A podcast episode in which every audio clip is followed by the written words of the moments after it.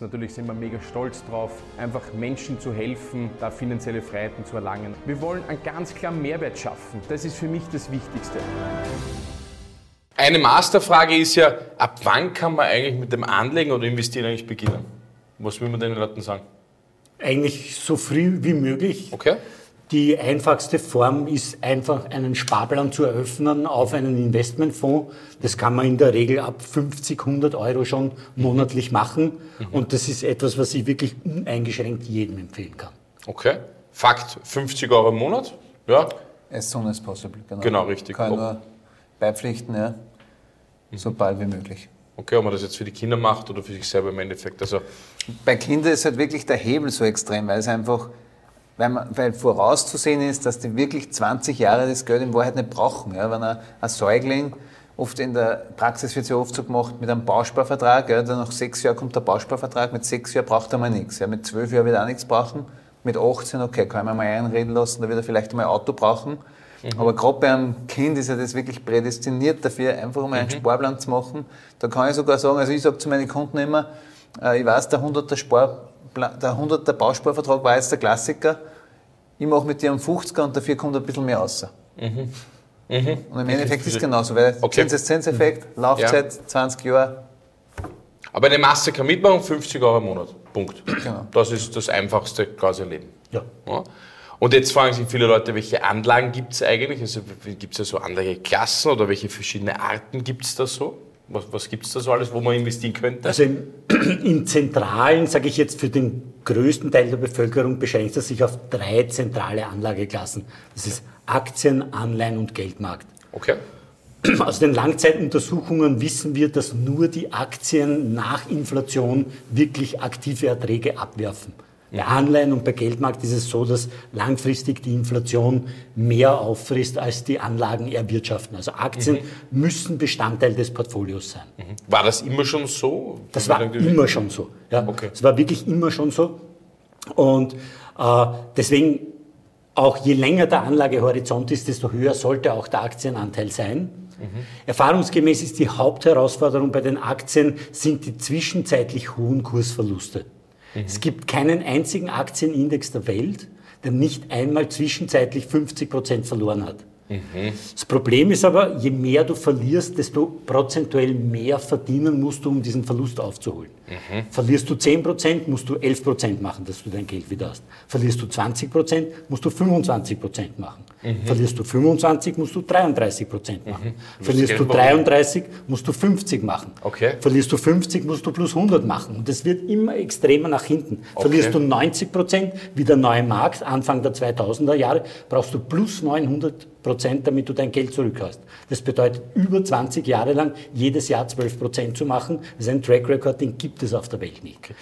Ich glaube, das wissen die wenigsten, dass das so ist, oder? Ich will nicht, ne? Oder äh, ist das so? Ich meine, ja, ich meine, der meiste Fall, ja, weil 10% verloren, dann muss ich halt 10 wieder gewinnen, aber so ist es ja nicht, wie du das erklärt hast. Das hat eine mathematische Grundlage. Genau, ne? ja.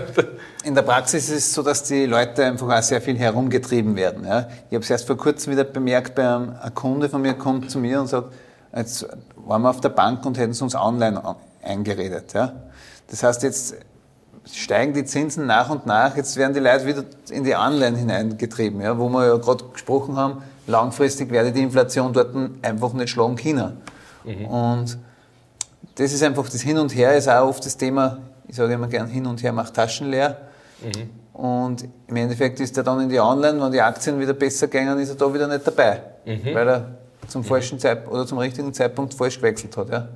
Aber, Ja, ich absolut. aber, aber ich sage, so wie du sagst, Aktien, Anleihen, Geldmarkt. Also Beispiel für eine Geldmarktveranlagung ist Geld am Konto lassen oder in irgendeinen Festgeldfonds zu investieren oder eine extrem kurze Laufzeit bei einem Anleihenfonds. Das nennt man geldmarktnahe Veranlagungen. Okay, das heißt Cash eigentlich, ne? More or less, more or Okay, less gut. Cash, ja, also minimal verzinst. Okay.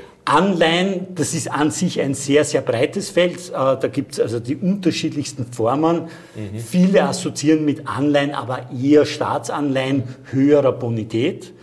Das ist halt im Moment ein sehr schwieriges Umfeld. Man darf nicht vergessen, wir haben jetzt 30 Jahre Zinssenkungen hinter uns. Zinssenkungen ist grundsätzlich etwas, was äh, gut für die Entwicklung der Kurse der Anleihen ist. Nur wie wir jetzt gesehen haben, irgendwann natürlich in einem negativen Zinsumfeld ist diese Möglichkeit weiterer Zinssenkungen erschöpft. Sieht jetzt eher, und wir haben ja auch ein paar Zinssenk äh, Zinserhöhungen jetzt in jüngerer Zukunft, äh, Vergangenheit gesehen. Das heißt, ähm, da ist eher die Chance da, dass es weiter zu Zinserhöhungen kommt, was fürs Anleihenumfeld relativ schwierig ist. Mhm. Ja. Ähm, Aktienveranlagungen, das ist eigentlich äh, bedeutet im Wesentlichen, ich beteilige mich an einem Unternehmen mhm. in irgendeiner Form. Okay. Ja, das kann jetzt entweder direkt sein, indem ich eine Apple-Aktie kaufe oder indem ich etwas breiter streue und zum Beispiel sage, ich möchte insgesamt in Technologieaktien investieren, dann kann ich einen ETF auf die Nasdaq kaufen oder ähnliches. Schwieriger ist nur, es gibt halt wahnsinnig viele unterschiedliche Sektoren und die Frage ist immer, in welchen dieser Sektoren investiere ich für die nächsten 15, 20 Jahre?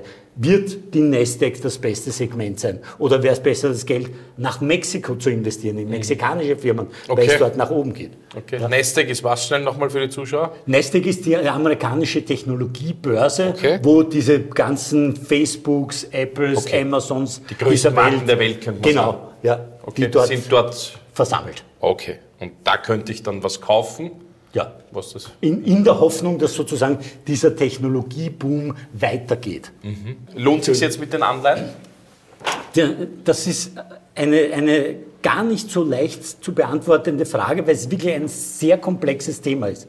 Klar. Weil eben einerseits Anleihen nicht Anleihen sind, sondern es sehr unterschiedliche Arten von Anleihen gibt. Es können Unternehmen Anleihen begeben und es können Staaten Anleihen begeben. Mhm. Und es können Unternehmen hoher oder geringer Bonität Anleihen begeben und es können Staaten hoher und niedriger Bonität Anleihen begeben. Und je nachdem, ja, äh, sozusagen muss man das unterschiedlich bewerten und die einzelnen Segmente entwickeln sich auch unterschiedlich über die Zeit. Das ist der Grund, warum wir als Arzt beispielsweise ähm, es so machen, dass wir immer schauen, welche Anleihen haben gerade in der jüngeren Vergangenheit die relativ beste Wertentwicklung im Vergleich zu allen anderen Anleihen auf der Welt. Und da reden wir wirklich von allen Währungen, Unternehmensanleihen, äh, konvertierbaren Anleihen, Staatsanleihen jeder Form und jeder Bonität. Ja? Mhm. Weil wir wissen, dass die Anleihen, die die relativ beste Wertentwicklung in der jüngeren Vergangenheit hatten, eine mathematisch erhöhte Wahrscheinlichkeit haben, in der näheren Zukunft wieder zu den besten Performern zu gehören. Das heißt, hier ist wirklich Flexibilität gefragt, ja, und das ist einer der Ausnahmefälle, weil du zuerst gesagt hast, hin und her macht Taschen leer. Das stimmt grundsätzlich, ja, aber es gibt sozusagen bei diesen Entwicklungen quasi mathematisch errechenbare Punkte, ab denen sich trotzdem die Kosten für einen Wechsel von einem in das andere Investment lohnt. Okay.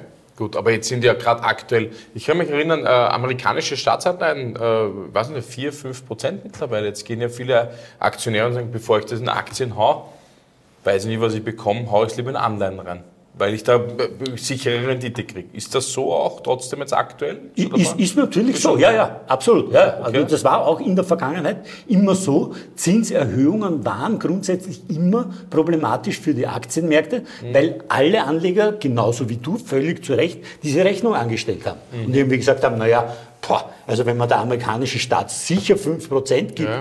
Warum sollte ich dann vielleicht für 6 oder 8%, also eine Differenz von 1, 2, 3% mehr, so viel mehr Risiko auf mich mhm. nehmen? Ja? Und das führt dann auch immer dazu, dass in Summe Gelder aus den Aktien abwandern und eher in Anleihen investiert werden.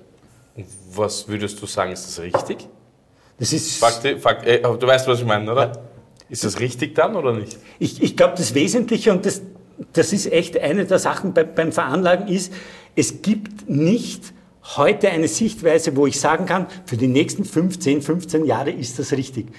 An, wirklich veranlagen, das ist echte Arbeit. Es gibt, hat ja einen Grund, warum wir auf wöchentlicher Basis das Portfolio mhm. reallozieren und mhm. all das kontrollieren. Mhm. Es ändert sich laufend das Umfeld. Mhm. Ständig passiert irgendwas. Zentralbanken intervenieren, es gibt irgendwo einen Crash, mhm. eine Pandemie taucht auf, ein Krieg mhm. entsteht irgendwo. All diese Faktoren ändern ununterbrochen das Szenario. Und deswegen ist es so wichtig, dass man eben ein Handelssystem hat, das flexibel auf all diese different, äh, unterschiedlichen Szenarien reagieren kann und dann eben sagen kann, okay, wenn es dann hier eben einen Krieg gibt und plötzlich man in Russland gar nicht mehr investieren darf, ja, bei uns ist es wirklich im Moment so, wir müssen bei jedem Investment nachweisen, dass das keinen Russland-Connex hat.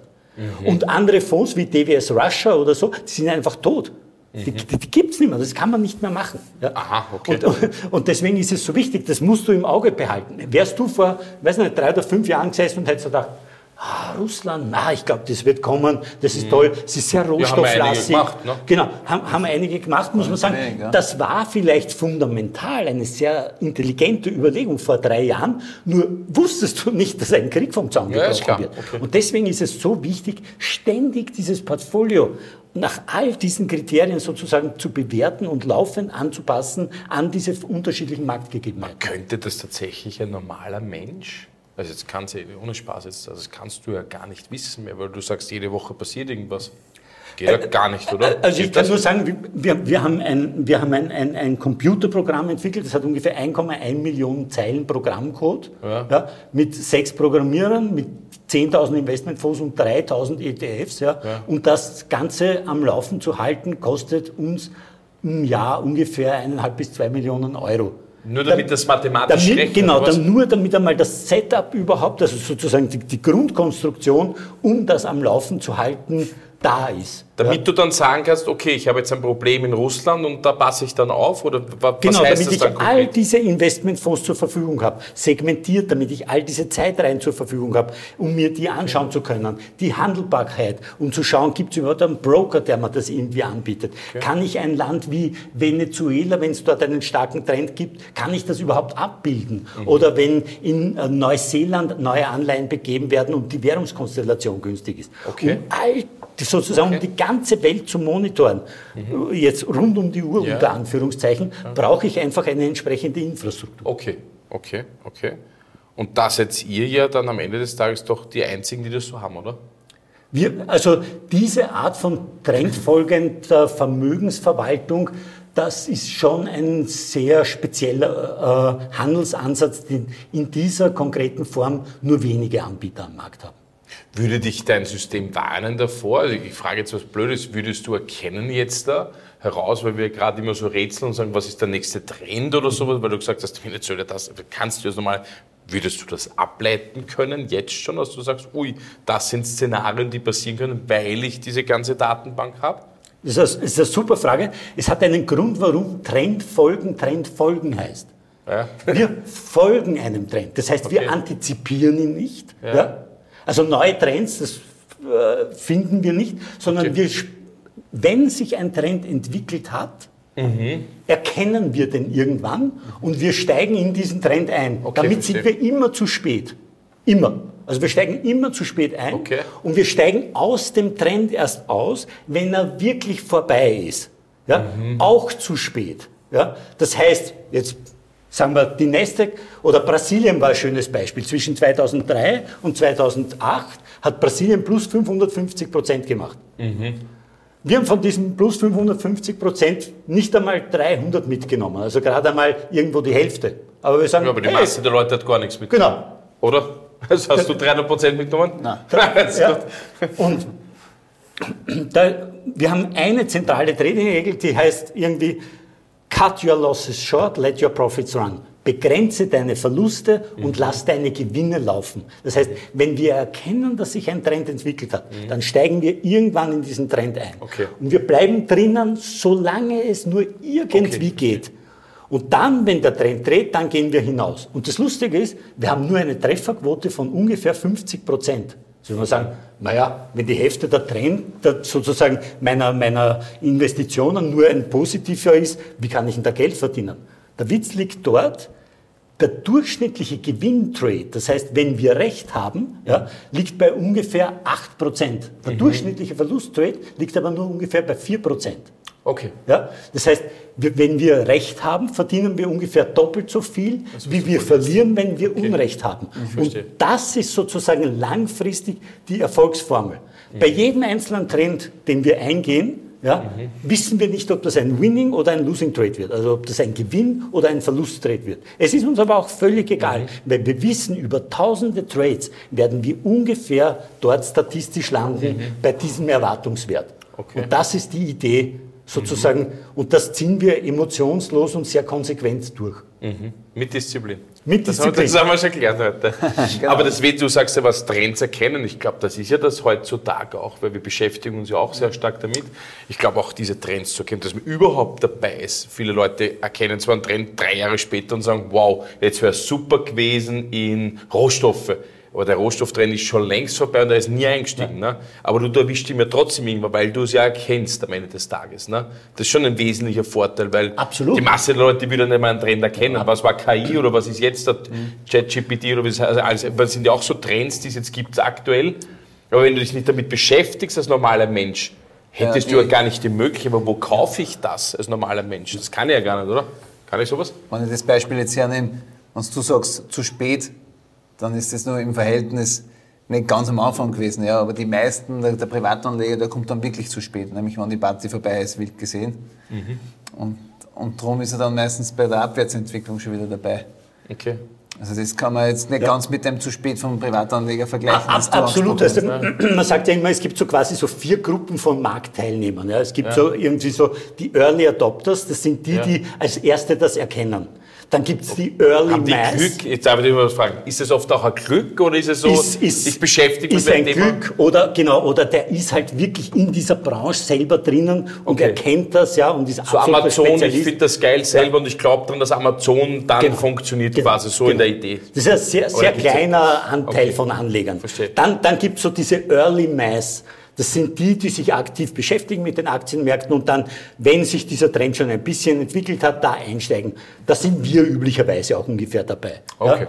Dann gibt es so die Late Mass. Ja, das sind die, die halt schon sehr, sehr spät einsteigen, aber diesen Trend eben durch ihre Einzahlungen weiter befeuern. Ja, die, die kaufen dann halt und deswegen geht dieser Trend weiter und weiter und weiter. Okay. Und ganz am Schluss kommen die Grumpy Old Men, ja, die erst, wenn es in der Kronenzeitung steht, sagen, ja, jetzt mache ich es aber doch. Okay. Ja, und die kaufen dann am absoluten Höhepunkt und dann geht's runter.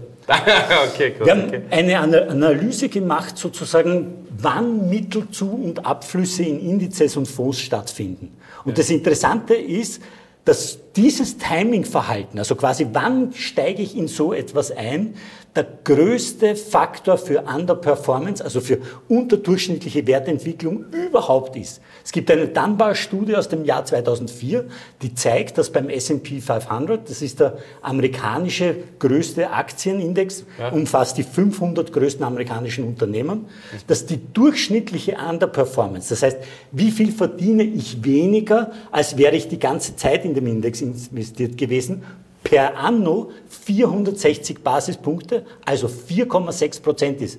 Bei einem Index, der in Summe nur 6,7 Prozent macht über 100 Jahre. Ja? Also daran sieht man, diese Timing-Entscheidung, die ist absolut zentral. Interessant. Ein interessanter Ansatz, ne? Und jetzt stehen wir im Endeffekt gerade an einer Wende, wo sehr viele Trends der Zukunft sich entwickeln, kann man so sagen. Also, Ist das nicht gerade so auch, weil du das sagst, oder? man ist, meine, die Themen sind jetzt eh aufgepoppt. Ja. Russland hat uns gezeigt, jetzt das Energiethema natürlich zum einen einmal. Äh, Wir sehen immer mehr Elektrofahrzeuge da draußen, da wird sich was ändern. Die EU greift schon ein bisschen ein mit 2035 Ver- Verbrennerverbot. Das wird den Rennfahrer jetzt nicht so begeistern. Absolut. Und, und man muss dazu sagen, das war immer so. Wenn man sich die Geschichte der Börsen anschaut, über 100 Jahre hinweg, vor über 100 Jahren war die Eisenbahn die zentrale technologische Revolution. 25 Prozent aller Dow Jones, das ist auch ein amerikanischer Index, 25 Prozent aller Dow Jones Aktien waren Eisenbahnaktien. Okay. Ja? Und das war damals die Technologie, die hat die Menschen näher zusammengebracht, hat die Transportwege verkürzt. Das war eine Revolution am Markt. Ja? Heute muss man sagen, Eisenbahn ist jetzt nicht mehr so revolutionär, deswegen gibt es keine einzige Eisenbahnaktie mehr im Dow Jones. Aber es gab immer Trends dazwischen. In den 60er Jahren diese Robotics, in den 80er Jahren japanische Immobilien, Ende der 90er Jahre die Dotcom-Geschichte zwischen 2003 und 2008. 2007 Brasilien, Russland, Indien, China. Mhm. Ja, äh, jetzt in den letzten zwei Jahren waren es wieder die Rohstoffe. Also es gibt immer wieder neue Trends. Mhm. Ja, und Zentra die zentrale Aufgabe unseres Handelssystems ist, genau diese Trends zu erkennen und zu schauen, in welchen Regionen, in welchen Branchen, in welchen Sektoren sind die stabilsten Trends, weil die eben die höchste Wahrscheinlichkeit haben, auch in näherer Zukunft zu den besten performen und zur besten mhm. äh, Gruppe von Wertentwicklung mhm. zu gehören.